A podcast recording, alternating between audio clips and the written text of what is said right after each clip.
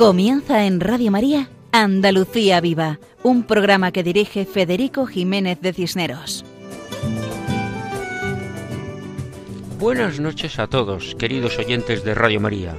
Comenzamos la edición número 88 del programa Andalucía Viva, un programa que hacemos para toda España y para todo el mundo, con el propósito de hablar de todo lo bueno y solo lo bueno de los hombres y las tierras de Andalucía. Un programa que tiene una dirección de correo electrónico a disposición de sus oyentes. La dirección andaluciaviva@radiomaria.es. Un programa que hacemos quincenalmente con la ayuda del Señor, sabiendo que todo es don, todo es gracia. Nosotros hacemos lo que pobremente podemos, sabiendo que Dios hará fructificar nuestro trabajo. Por eso nuestro lema es adelante, Siempre adelante.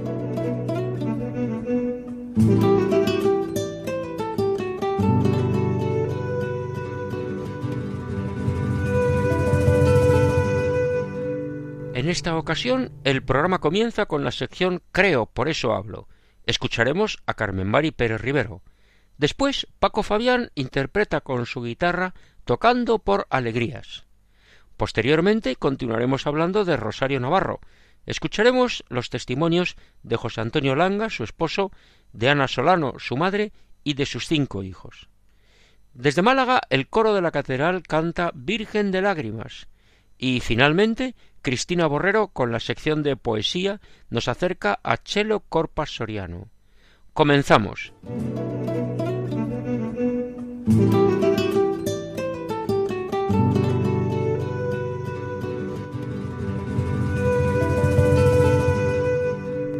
Comenzamos el programa de hoy con la sección Creo, por eso hablo, donde Carmen Mari Pérez Rivero nos presenta un breve acercamiento a dos personas ejemplares, dos personas santas, que son San Juan Bosco y Santa Ángela de la Cruz. Adelante, Carmen Mari, te escuchamos. Creo, por eso hablo. Gracias te doy, Padre, porque has revelado estas cosas a los humildes, a los sencillos. Sí, Padre, así te ha parecido mejor. El 31 de enero celebra la Iglesia el Día de San Juan Bosco, santo salesiano que hizo de su oración y acción el lema de su vida. Estoy admirada por su entrega. Al contemplar su vida veo que todo lo tuvo en contra, pero contó con la misericordia del Señor. Esa ayuda hizo que su difícil apostolado diera fruto. Por sus frutos los conoceréis. Tuvo siempre la ayuda de María Auxiliadora, su gran constancia en el resto del Santo Rosario y su fe inquebrantable en la presencia de Jesús sacramentado en la Sagrada Eucaristía fueron los motores que impulsaron su trabajo y servicio a los más pobres. Pudo con estas devociones conseguir que su utópico proyecto se hiciera realidad. La confianza en la Santísima Virgen hizo que siempre la sintiera cerca, madre y protectora, auxilio seguro de sus necesidades. Tuvo un sueño revelador en el que vio cómo la iglesia se hundía en el mar y se salvaba por dos columnas que emergieron de ella, el Santo Rosario y la Sagrada Eucaristía. En una ocasión, cuando don Bosco iba a impartir la Sagrada Comunión a 600 jóvenes, el sacristán observó que no se habían consagrado las suficientes formas. Solo había un pequeño copón, insuficiente para tantos. Todos recibieron la comunión, las hostias consagradas se iban multiplicando. Al terminar la misa, el, sacristán le dijo a don Bosco, es usted un santo. Solo había hostias consagradas para unos pocos y se han multiplicado. Es un milagro. El santo contestó que había implorado a María Auxiliadora. El que me siga hará cosas más grandes que yo dice el Señor. Se cumple la palabra de Dios en esta vida ejemplar de entrega y abandono a su voluntad. Santa Ángela de la Cruz nació el 30 de enero de 1846. Santa sevillana que recorrió sus calles rezando y pidiendo limosnas para sus pobres. Iba con unas sencillas alpargatas y un rudo hábito que aún visten sus hermanas en nuestros días Sor Ángela, como aún siguen llamándola los sevillanos, pobre, sin sabiduría del mundo, no ha sido olvidada, después de los años, sigue viva, recibiendo flores, oraciones, peticiones. ¿Por qué? Señor, solamente te siguió haciendo tu palabra su vida. Ella, Sor Ángela y su amor a la cruz, sus palabras, me siento forastera fuera, lejos de la cruz. Su patria era la cruz de su Señor. Sor Ángela comprendió que la sabiduría está en la semejanza al Maestro. Cumplir en absoluta obediencia la voluntad del Padre es camino seguro para alcanzar la bienaventuranza.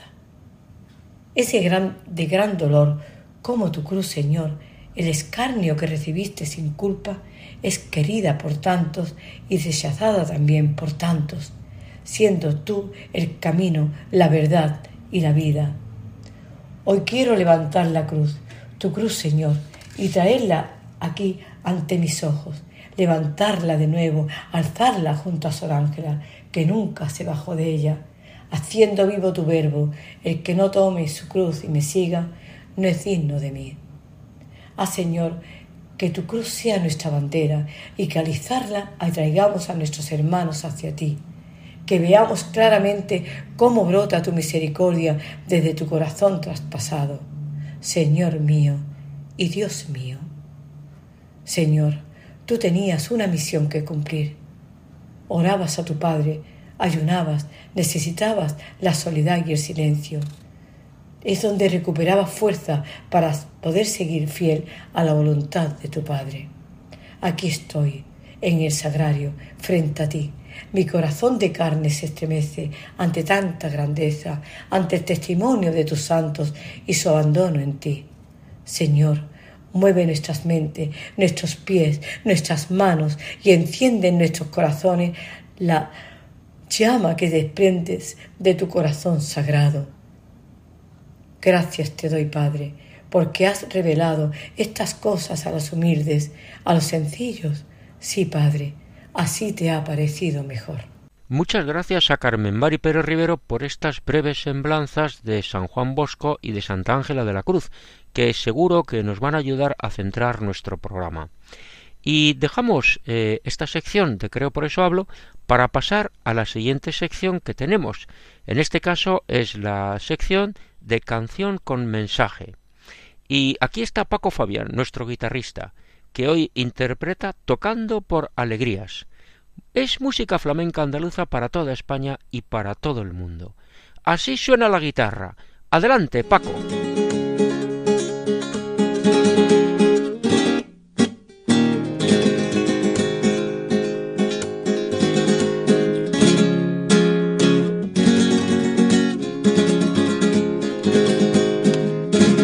Apreciados amigos de Radio María, muy buenas noches. Hay unos palos del flamenco muy gaditanos que resumen de mucho arte y compás y que son las cantiñas.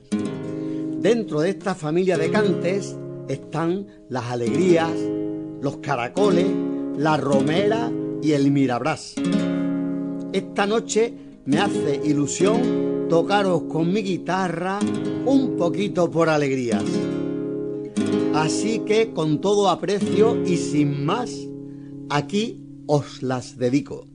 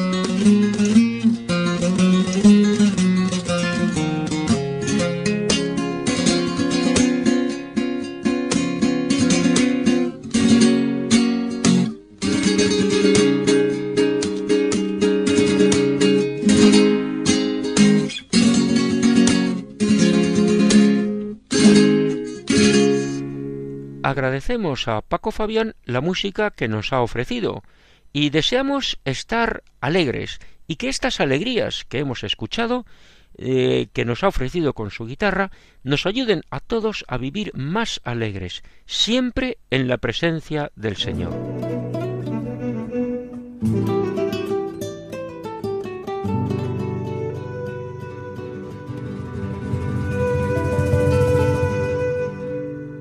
En anteriores programas hemos hablado de Rosario Navarro Solano, madre de familia que recientemente marchó a la casa del Padre. Hemos tenido oportunidad de oír los testimonios de sus amigos, de sacerdotes que la conocieron a ella y a su familia. Pues bien, hoy tenemos la oportunidad de escuchar a su propia familia, a su marido, a la madre de Rosario y a sus hijos. Comenzamos con el testimonio de su marido, de José Antonio Langa. Bienvenido al programa Andalucía Viva, José Antonio, y adelante. Hola, buenas noches. Soy José Antonio Langa, esposo de Rosario, y, me han pedido también un poco que hable que hable de ella, de, de, Rosario, de nuestro matrimonio, nuestra familia, nuestra pertenencia a la Iglesia. Nosotros, Rosario y yo, nos conocimos en el seno del movimiento cultural cristiano, movimiento de la Iglesia Católica, eh, eh, que vive de la espiritualidad de encarnación en los empobrecidos eh, de Guillermo Rovirosa, un carisma muy especial con una identidad basada en el, en el seguimiento del Señor, en, la conversión, en el, en el, amor a la iglesia y en, y el amor a los pobres, la encarnación en lo, lo más empobrecido. Y entonces ahí nos conocimos, en un seno, en un grupo de jóvenes eh, que nos fuimos haciendo novios, que fuimos queriendo em, eh, servir a la iglesia desde, desde nuestros matrimonios que vivíamos, que se hacían desde el Señor, que era cosa de tres desde el principio, y donde entrábamos en un plan de formación muy sistemático, muy serio, que fue el que puso en marcha Guillermo Rovirosa, don Tomás Malagón y después actualizó Julián Gómez del Castillo. Ahí en ese seno, en ese trozo de iglesia, es donde Rosario y yo eh, vivimos, eh, desarrollamos nuestra vocación profesional, al final como profesores, ella como pedagoga, una educadora eh, excepcional, excepcional sin duda, y, mm, desde ahí fuimos poniendo en Dios la posibilidad de ser padre, y Dios nos regaló pues, pues cinco hijos, uno, seis en realidad, uno que, que, murió en aborto natural a los pocos meses, y, mm, pero lo que intento decir es que nuestro matrimonio fue vivido desde un lugar concreto de la iglesia con mucho entusiasmo en nuestro crecimiento de acercamiento al Señor en servicio a los más necesitados. Ese es el secreto que hace que nuestro matrimonio crezca, que tengamos muchos amigos, que nuestros amigos en la amistad se base en un compromiso, la amistad se base en la verdad, la amistad se base en, la generosidad, es decir, es un permanente, es un permanente cultivo de, de las virtudes a pesar de nuestra miseria. Sin embargo, en Rosario, Rosario es una mujer realmente especial y, entre todas las virtudes, ella mm, vive desde muy pequeña, por lo menos desde que yo la conozco, y en especial vive eh, al final de su vida de manera heroica la virtud de la humildad. Es eh, en su, entre los dones que Dios le había eh, le ha dado está la, la, sensibilidad, el poder entender rápidamente el corazón del otro, el poder escuchar mm, con mucha atención como son los demás, pero sin embargo, entre todas las virtudes, eh, ella eh, desarrolla de una manera muy especial la virtud de la humildad, que es sin duda la virtud que nos lleva a, la verdad realmente de lo que somos, es decir, seres eh, pecadores, muy limitados, es decir, con mucho, con mucho pecado, y, que nos muestra también la, grandeza del amor del Señor.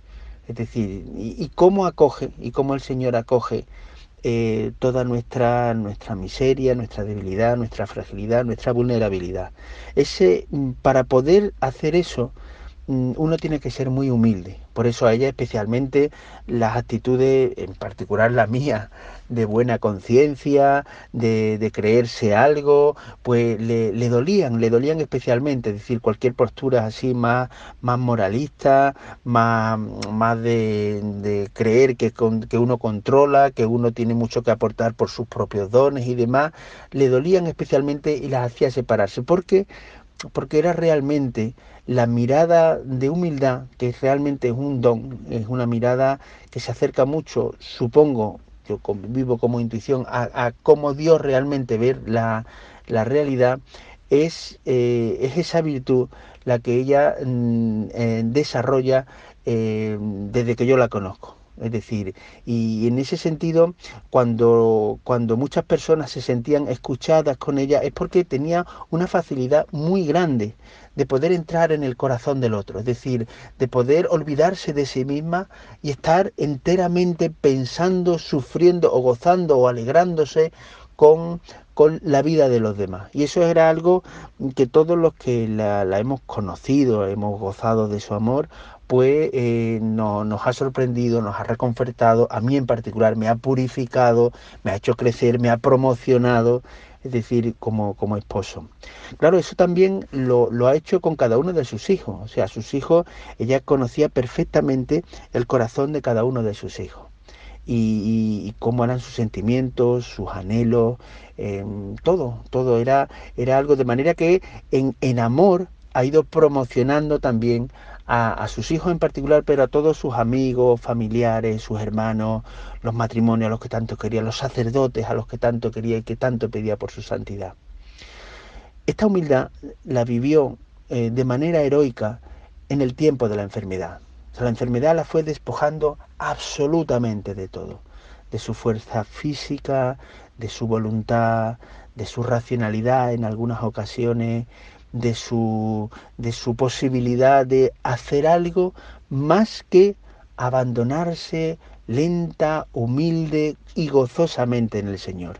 Ese milagro eh, que hemos vivido en casa, de ver a una persona que se deja, mm, se deja poseer con, con, humildad, con confianza y con absoluta, mm, con absoluta alegría en las manos del Señor es mm, sin duda el, mayor milagro que yo he visto en mi vida, es decir, ver, ver cómo trabaja el Señor en una persona que realmente se deja en alegría y esperanza en su mano y enteramente en su mano va dejando todo, va dejando nuestro matrimonio en confianza de que nuestro matrimonio será vivido entre la tierra y el cielo, va dejando la vida de cada uno de sus hijos, de cada uno de sus hermanos, de los matrimonios, de los sacerdotes, del movimiento cultural cristiano aquí en Perú, en Venezuela, es decir, va dejando todo en absoluta confianza en el Señor. Y eso produce, produce que el final de la vida de Rosario en los últimos meses, una vez que ya sabemos todo, que desde el punto de vista médico no hay nada que hacer, en casa se viva un trozo de cielo. Ese trozo de cielo, ese pequeño paraíso en los últimos meses de Rosario, en particular en las últimas semanas, hace que Rosario pueda morir en la noche de su agonía dando gloria a Dios en la hora de su muerte, dando gloria a Dios además con su palabra, algo muy sorprendente. Después de la muerte de Rosario, o de su vida en Dios, que es donde ahora todos tenemos la certeza que está en alabanza perpetua, bajo el amparo de la Virgen a la que tanto amaba, el, el milagro continúa. Es decir, la alegría que nos deja saber mm, de su vida en Dios, de su vida salvada, es algo que nos sigue eh, llenando el corazón de alegría, de esperanza, de volver a, poder eh, saborear el encuentro con ella en esa alabanza eterna en donde ahora mismo ella se encuentra. Los favores, la, mm, la, mm, la cotidianidad de la presencia de Rosario, ahora con, con todo el poder del estar gozando del amor de Dios, siguen siendo muy presentes en casa la cantidad de milagros que siguen ocurriendo alrededor nuestra no tienen explicación excepto por la pura misericordia de Dios de alguien que se deja en humildad y por tanto en verdad, en la mayor verdad, entregarse a los brazos del Señor. Agradecemos a José Antonio Langa su testimonio acerca de su esposa, de Rosario. Damos gracias a Dios por la humildad de Rosario, por su confianza en Dios, porque es precioso comprobar la gracia de Dios cómo actúa en las personas que se dejan amar por Él.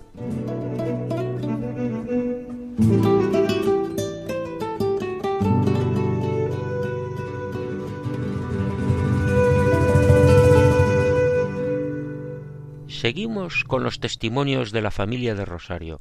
Ahora es el turno de escuchar a su madre, a Ana Solano. Bienvenida a nuestro programa y adelante, Ana. Soy Ana, madre de Rosario Navarro. Me han pedido una apartación para una semblanza que emitirá Radio María. Pensándolo, me ha parecido obvio que yo debo aportar sobre su infancia y sobre su juventud, porque hay mucha gente que la ha conocido ya en las siguientes etapas de su vida y darán su testimonio.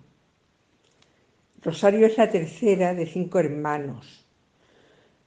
El hermano anterior a ella fue un niño que nació con tan solo 20 semanas y hace 47 años eso hacía inviable la posibilidad de sobrevivir. Ella tuvo siempre una viva conciencia de ese hermano y lo experimentaba como su ángel en el cielo, de tal manera que ante los exámenes o ante cualquier otra circunstancia para ella difícil, le pedía ayuda. Con esto quiero poner de relieve que siempre desde muy pequeña tuvo una alta sensibilidad religiosa. Desde su nacimiento vivió en una amplia familia de familias, porque nosotros, sus padres, desde nuestro noviazgo, hemos pertenecido siempre a un movimiento apostólico, al movimiento cultural cristiano. Esta vida comunitaria desde su infancia, en la que creció, en la que se desarrolló su personalidad y se formó su carácter, creo que la ha marcado para toda su vida.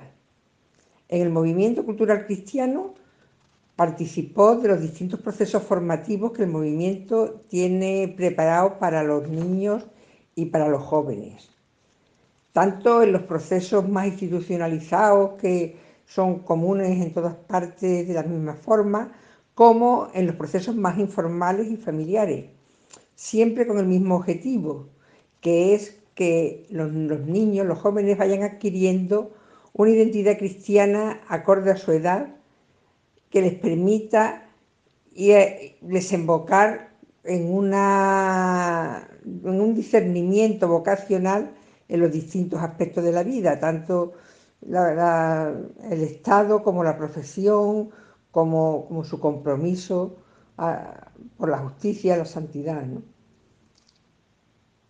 Mm, no quiero entrar en, anécdotas, pero sí quiero mm, recordar pues mm, cómo los niños vivían en las casas unos de otros como si fuera su propia casa, de forma que al recogerlo a veces por la noche, pues era una auténtica tragedia, una auténtica eh, enfado, porque querían permanecer con sus amigos, eh, aunque al día siguiente sabían que se iban a volver a ver.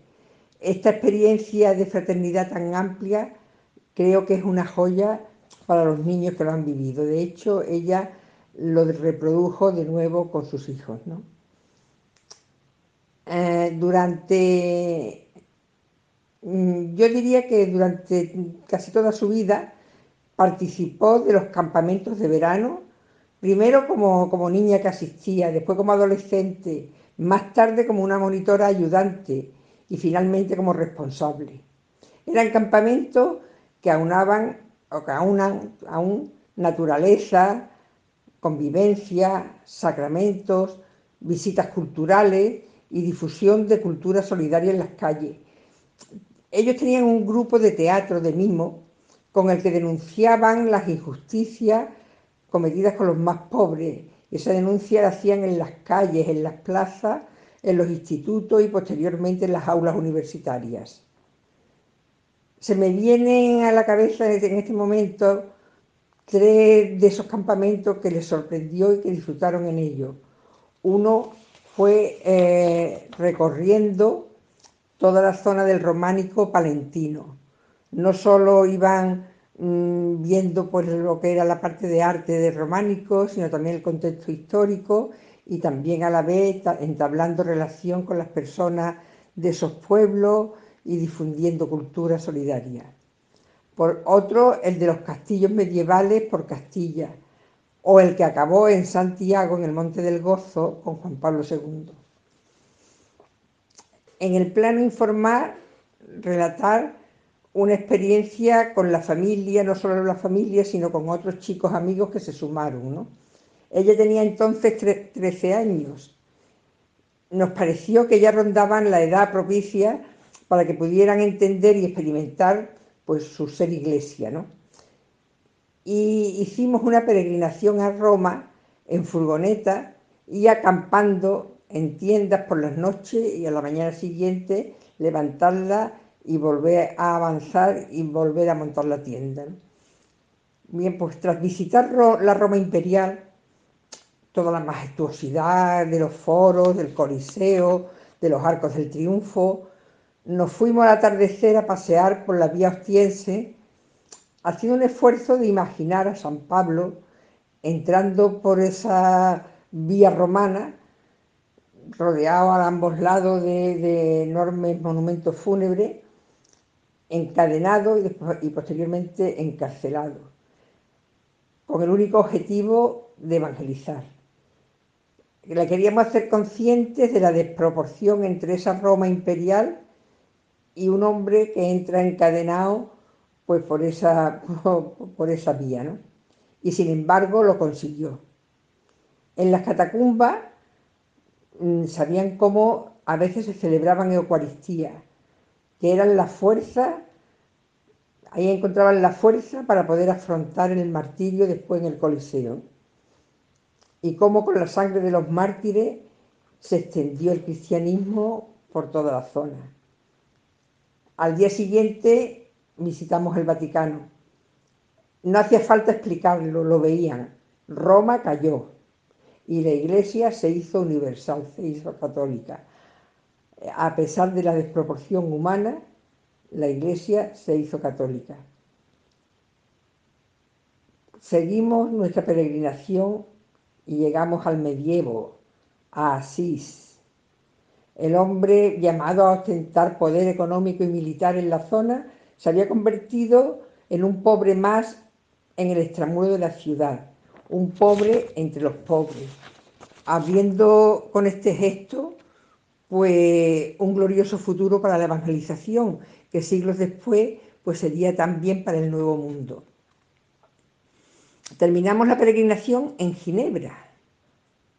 Allí visitamos la sede de los organismos internacionales, las estructuras porque queríamos que, fueran conscientes de que esos organismos internacionales, todos aquellos, aquellos organismos de la ONU, eran las estructuras del nuevo poder imperial de nuestros tiempos. Veían cómo eran organismos encargados de velar por los niños, eh, por el trabajo, por la alimentación, y sin embargo soportaban cuando nos generaban niños esclavos en serie parados en serie, hambrientos en serie, quedaba claro que como Pablo y como Francisco de Asís tenemos el encargo de evangelizar hoy nuestro tiempo. veían claro que había que vivir contracorriente para que el mundo pueda cantar la gloria de Dios. Entendieron sin más explicaciones el sentido cristiano de la campaña por la justicia y las relaciones norte-sur del movimiento cultural cristiano y en especial el acto de Navidad en la calle en solidaridad con los pobres y descartados. Es curioso que en los 32 años siguientes hasta la muerte de Rosario nunca dejó de asistir a esta convocatoria. Como resultado de aquella peregrinación, elaboraron una gran exposición de la historia de la Iglesia que siguen marcando los momentos históricos y valorando la grandiosa aportación en cada época. A ninguno de los que hicieron ese viaje, que viajaron juntos, nada ni nadie ha conseguido quitarle el entusiasmo y el amor a la iglesia. Fue, yo diría que un momento glorioso en su adolescencia. Para ir terminando, recordar su temprano noviajo con José Antonio, entonces un joven que llevaba unos años ya de pertenencia en el movimiento cultural cristiano. El primer paso de Rosario en el noviajo fue hacer lo que nosotros llamamos el curso de conversión, con el que se inicia la formación de adultos en esta organización apostólica. ¿Cuántas lágrimas derramó en este curso? ¿Qué conciencia tan clara de su pecado y del camino que emprendía buscando construir una familia que fuera una verdadera iglesia doméstica. Cuando ya tenían cinco hijos, en, 1900, en, el 2014, viajó con José Antonio a Venezuela a una colaboración con el proyecto misionero que el movimiento tiene en este país. Durante su instancia entablaron una entrañable relación con militantes y jóvenes. Más que su aportación profesional como pedagogo, su aportación fundamental fueron las conversaciones informales sobre noviazgo, familia, eh, sobre el matrimonio, que tanto necesitaban los jóvenes de aquel lugar. La amistad que entablaron se ha puesto de manifiesto en estos meses de enfermedad, con los múltiples mensajes recibidos desde allá y sobre todo en los momentos más duros de donde las salidas quedaban cerradas la llamada desde allí comunicándole que se reunirían durante toda la noche ante el Santísimo pidiendo por ella. Le emocionaba especialmente esta actitud de los pobres. No entendía cómo los que vivían en los basureros, los que no tenían de nada, podían dedicar su tiempo de oración a ella. En estos meses de enfermedad última, pues he tenido permanentemente presente su vínculo fuerte con Santa Teresita del Niño Jesús y su infancia espiritual. Como ella, Rosario se abandonó en los brazos del Padre. Yo recordaba su admiración ante aquella escalera tan empinada de la casa natal de Alesón, donde Rosario, recuerdo cómo le conmovía lo bien que Santa Teresita describía lo fácil que era subirla cuando de niña ya se sentía tan cansada al llegar la noche. Ella, Santa Teresita, explicaba que se trataba de quedarse dormida en los brazos de su padre y él la subía amorosamente hasta arriba sin, sin ningún esfuerzo para ella. Justo así, confiada, tranquila, serena, Rosario también emprendió en los brazos del Padre la travesía que la llevó de esta vida a la vida en Dios. Presenciar este milagro en una esposa joven, en una madre de cinco hijos aún pequeños, es lo que nos ha dejado a todos igualmente confiados, tranquilos y serenos, sabiendo que tenemos su permanente y su eterna intercesión por nosotros ante el Padre. Agradecemos a Ana Solano, Madre de Rosario, su testimonio. Ciertamente, la educación en la fe es fundamental. La familia natural, el padre y la madre, hemos de cuidar la educación integral de nuestros hijos, porque son fruto del amor de los esposos. Y esa educación implica también la educación en la fe, que es la que va a sostener toda la vida de la persona. Esa confianza de Rosario en Dios Padre, a imitación de Santa Teresita del Niño Jesús, es fundamental para comprender el final de la vida terrena.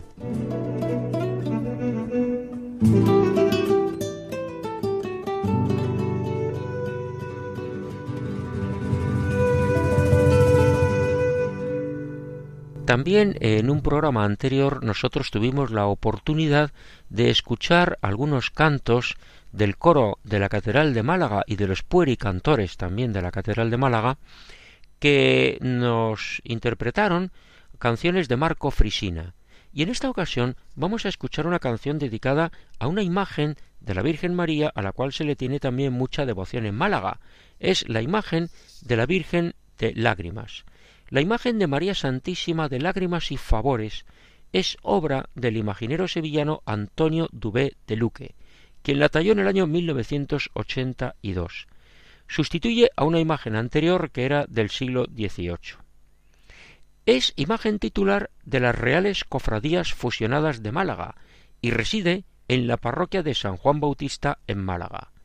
Escuchamos ahora el coro de la catedral y los puericantores que nos ofrecen esta obra de Marco Frisina titulada Virgen de Lágrimas.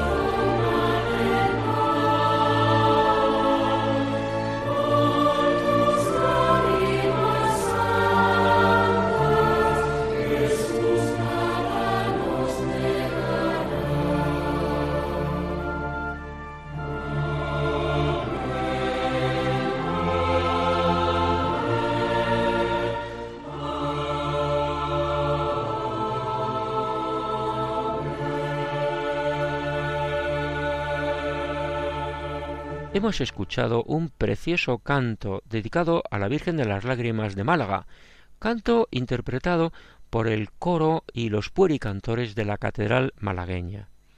Esta imagen de la Virgen María Santísima de Lágrimas y Favores que comentábamos antes es una imagen a la cual se le tiene especial devoción en la Semana Santa malagueña sobre todo.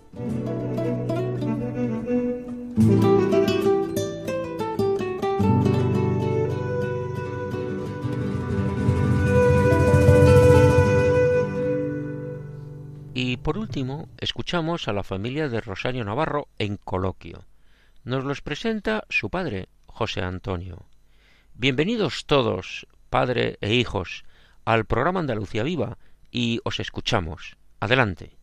Buenas noches, estamos, eh, estoy aquí en la mesa con, con los niños, con Juan de 17 años, con Julián de 15 años, con, con las mellizas María e Isabel de 13 años y con, y con Carmen de 11 años. Y un poco también pues queríamos que eh, compartir eh, con vosotros un poco, especialmente con la voz, desde la voz de los niños, el, pues como era Rosario, ¿no?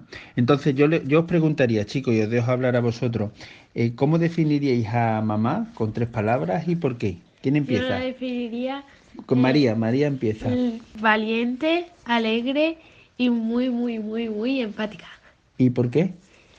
Valiente porque a pesar de su enfermedad nunca se quejó y siempre estaba eh, con nosotros como si no pasara nada.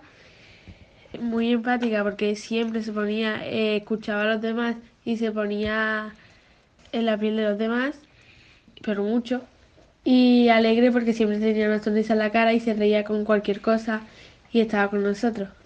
Muy bien. Y creía muchísimo en Dios. Creía muchísimo en Dios. ¿Y, sí, y Carmen? A ver, Carmen. Yo la describiría en tres palabras, guapa, valiente y guerrera. ¿Y por qué? Guapa porque aunque tenía la cara hinchada y todo el cuerpo hinchado, por ejemplo, la cara hinchada y las piernecitas, dos palitos, eh, siempre estaba súper guapa y con una sonrisa de, punta a punta. Después valiente porque la enfermedad la, ha pasado muy bien, sin, bueno, sin dolores, intentando cubrirlo para que nosotros estemos felices y no estemos tristes viéndola a ella sufrir y guerrera pues porque ha luchado mucho con la enfermedad. ¿Tú quieres, Isabel, también? A ver, ¿cómo la definirías tú? Ternura por el amor y la paz que transmitía siempre. Eh, cuidado por la delicadeza y el cariño con la que hacía todo lo que hacía. Y consuelo porque siempre que alguien terminaba de hablar con ella, salía de la habitación pues consolado y olvidando la pena que traía consigo. ¿Y cómo eh, ¿Vosotros queréis decir alguna cosa, los chicos? A ver, Juan, Juan, ¿cómo la describirías tú? Yo como que alegre, igual que ha dicho mi hermana María, pero una alegría inmensa. Yo recuerdo sobre todo muchísimo su sonrisa con cada cosa que le decía y cada cosa que, cada noticia que le daba, con la sabiduría que que la de ella misma, que no era poca, y la que le aportaba Dios día a día, sobre todo en su trayecto de dos años de enfermedad, que te respondía todo, bueno, además de lo que querías tú escuchar, de lo que necesitabas escuchar. Entonces, eso se me quedó a mí grabado porque la, la respuesta de mi madre a cada pregunta, sobre todo en relaciones de amistad y tal, eran siempre increíbles. Y eso, y también como me ha dicho mi hermana Carmen, una guerrera también, y porque y valiente, muy valiente también, por afrontar la enfermedad como la afrontó y... Pues te queda tú, Julián, ¿cómo la definirías? Yo, santa. Y ya está. Sin proclamar. Y ya está, una santa, ¿y por qué dices tú que es una santa? Pues Ana Santa es alguien que tiene una fe inquebrantable, que se abandona en el Señor, que tiene que, que tiene mucha confianza, mucha esperanza en la vida, en la vida Mamá. eterna. Pues mamá era una santa. Por eso, por su fe. ¿Cómo era la fe? ¿Cómo era la fe de mamá? Inquebra- inquebrantable. Inquebrantable. La fe lo ponía por encima Cada de todo.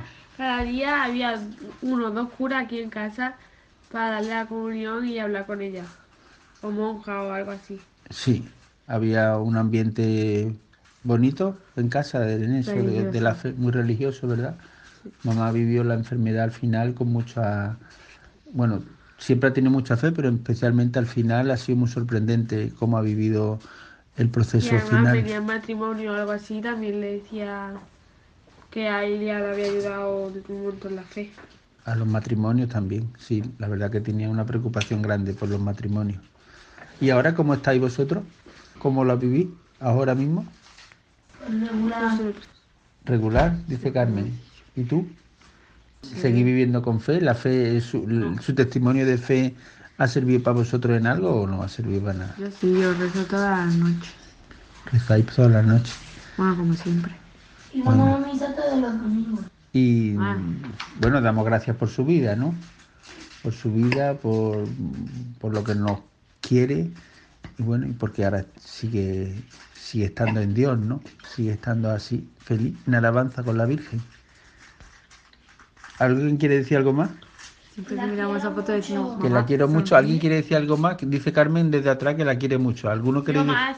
Yo más. Que se nos presenta. Yo desde aquí hasta aquí dando una vuelta al corazón de Dios. Eso es, que la queréis mucho. Pues la queremos mucho y damos muchas gracias a Dios por su vida. Después de escuchar a la familia, solo resta agradecer su disponibilidad a dar testimonio y pedir, rezar por ellos, pedir la fortaleza necesaria para todos.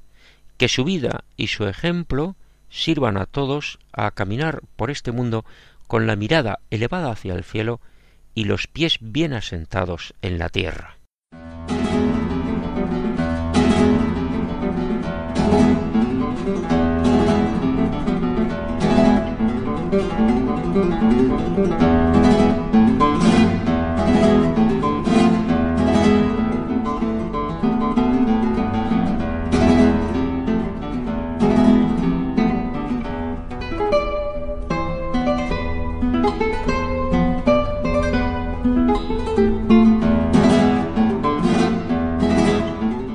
Estos acordes musicales nos introducen a la sección dedicada a la poesía, donde hablamos de poetas andaluces y de poemas de tema andaluz, sección que dirige Cristina Borrero.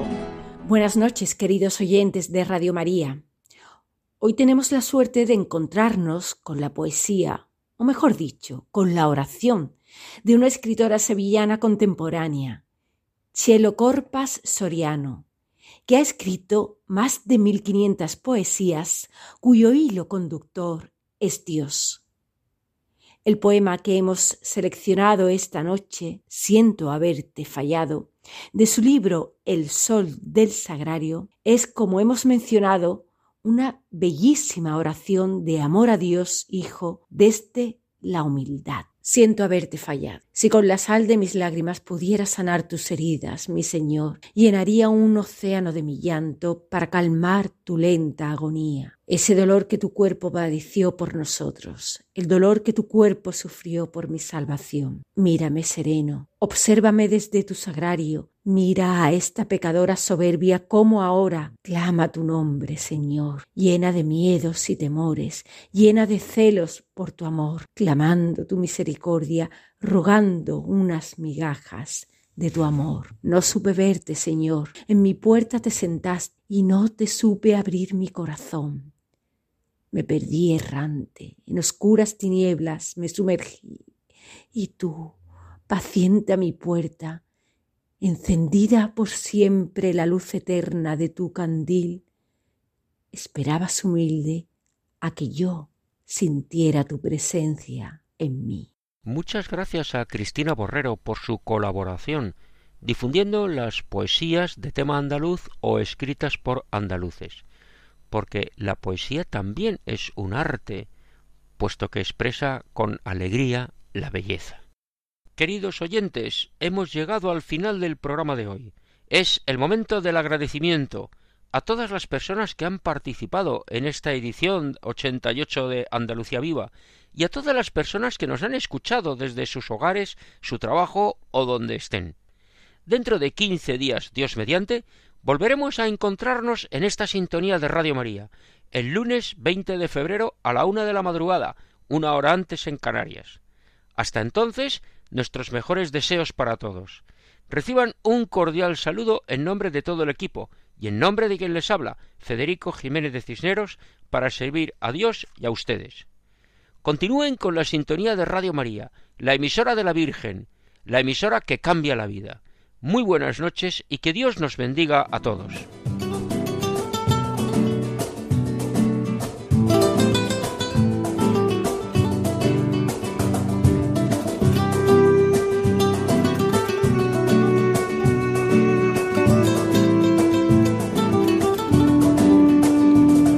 Han escuchado en Radio María Andalucía Viva, un programa dirigido por Federico Jiménez de Cisneros.